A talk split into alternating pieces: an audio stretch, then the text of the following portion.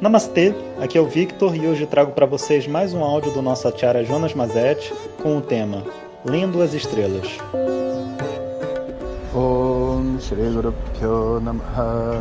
Harihi Om Bom dia pessoal, então mais um áudio para começar o nosso dia bem, né, com um pouco de Vedanta.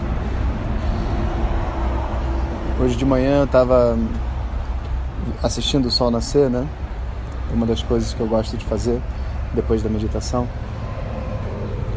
E eu não sei se vocês é, gostam né, das estrelas e da, de acompanhar o movimento do céu, né? É, o Sol agora, se eu não me engano, ele acabou de entrar em Capricórnio, né? Que é um, inclusive um, uma data muito importante dentro da astrologia védica.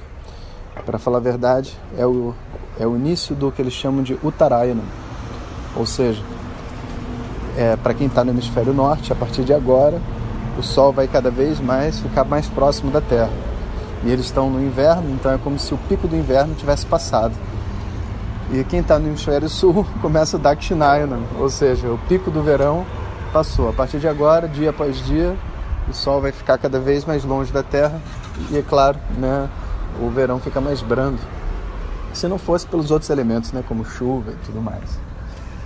E como o Sol está em Capricórnio, você consegue ver, né, antes do nascer do Sol, mais ou menos assim uns 30 graus, né, exatamente a constelação de Escorpião, onde Vênus e Júpiter estão localizados. Vênus é bem grandão, né, dá para você ver é, facilmente a olho nu. Júpiter fica um pouco abaixo, sabe, quase assim a uns 45 graus. Estou tentando imaginar, né? Porque por, por áudio é difícil de, de explicar, mas fica um pouquinho para baixo. Tem uns aplicativos que você consegue botar no celular, você aponta para o céu e ele te diz o nome das estrelas, né?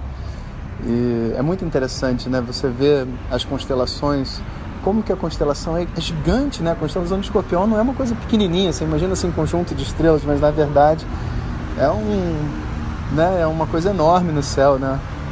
E a sacação toda que esse né, povo ancestral teve de olhar para as estrelas, entender o que está parado, o que está se mexendo, qual o movimento relativo, o que, que representa cada coisa.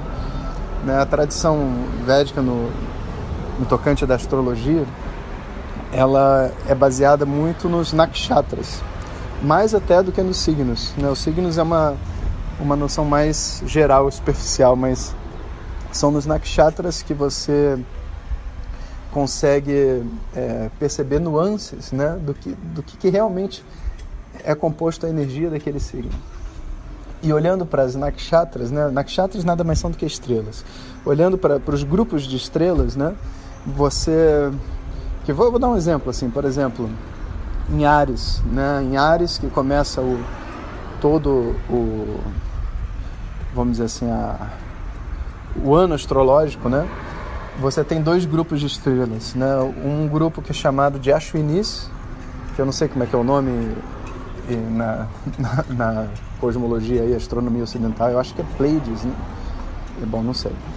Tem as, Ash, as Ashwinis, são as duas primeiras, que vêm juntas assim, né? E, e depois você tem Bharani, do outro lado, né? Formando o desenho, né? Do, do carneiro ali, que é o que é Ares, né? E quando você quer falar, mas o que, que significa Ashwini? Né? Ashwini significa cavalo, né? São na verdade dois cavalos que são é, equiparados, né, aos médicos celestiais. Então é como se cada elemento, né, do céu tivesse correspondendo a uma daquelas deidades hindus, sabe? É como se os aspectos do universo estivessem distribuídos na forma de diversos símbolos dentro dessa tradição védica. Então, para você entender o efeito né, de Ashwini, dessas duas estrelas, dentro de um mapa, você precisa compreender quem são esses médicos celestiais, saber que eles são bonitos. Aí você sabe que, nas histórias, né, pelas histórias mitológicas, né, que eles são bonitos, que eles, eles, eles fazem é, operações que são assim surpreendentes tira a cabeça de um humano, põe num cavalo, tira a cabeça do cavalo, põe, depois põe de volta e tá tudo volta ao normal, não tem nem cicatriz. Né? Isso é a força dos Ashwinis. Né? É, enfim, tem muitas histórias. Ah, o segundo, o, o segundo grupo de estrelas é chamado Dharani. Né? E Dharani é a mulher grávida, né? a mulher que está tendo filho, que, que carrega o bebê. Né? E interessantemente, a deidade de Bharani é o Senhor Yama, o Senhor da Morte. Olha que coisa interessante.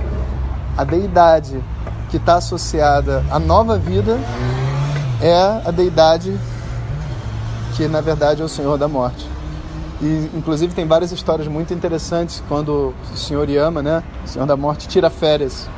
E aí ele tira férias e aí a população começa a aumentar, né? Todo mundo começa a ficar preocupado porque não, não, não vai dar conta, vai destruir a terra, vai destruir tudo mais. Aí pedem para que ele volte a trabalhar. Tem várias historinhas assim. Mas é... quando você olha para essa estrela, você está vendo coisas que exigem grandes sacrifícios e grandes recompensas, como né, a dor do parto, o esforço para ter um filho. Né? Então, todas as coisas que são influenciadas por essa nakshatra tem essa determinada energia que é associada ao Senhor Yama, o Senhor da Morte. Enfim, é, hoje eu queria compartilhar com vocês um pouco dessas histórias, né? Porque muitas pessoas me pediram para falar sobre histórias da tradição védica, mas enfim, é, não é muito a nossa cultura, né? A gente está mais acostumado com as histórias gregas e tudo mais mas eu acho que tem tanta coisa interessante, tanta coisa para a gente aprender que um dia eu vou fazer um, uma série de áudios sobre a tradição védica. De repente eu faço até sobre as estrelas, que cada estrela tem uma deidade, né? Não são muitas, são 27, então daria para a gente fazer e contar um pouco sobre isso, né? Pode ser um tema interessante.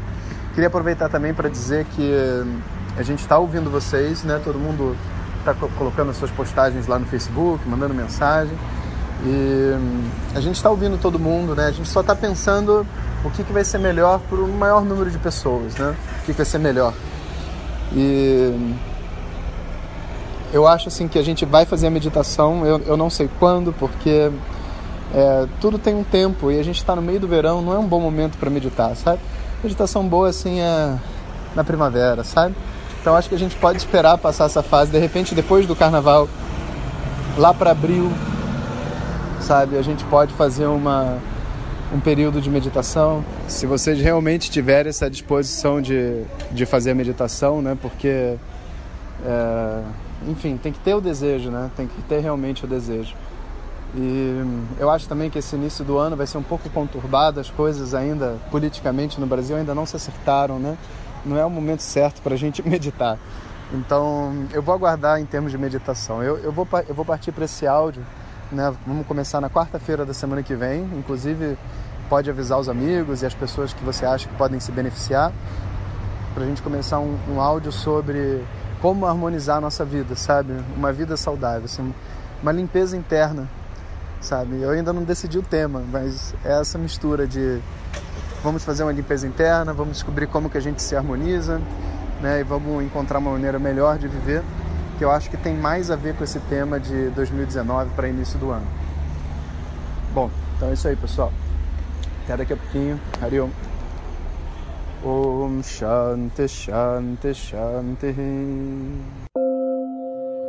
Se você quiser receber nossas mensagens diretamente no seu WhatsApp, peça para quem te encaminhou este áudio para compartilhar o nosso contato e nos envie a mensagem Quero Receber. Mais informações www.vedanta.com.br. Até o próximo áudio. Om Tat Sat.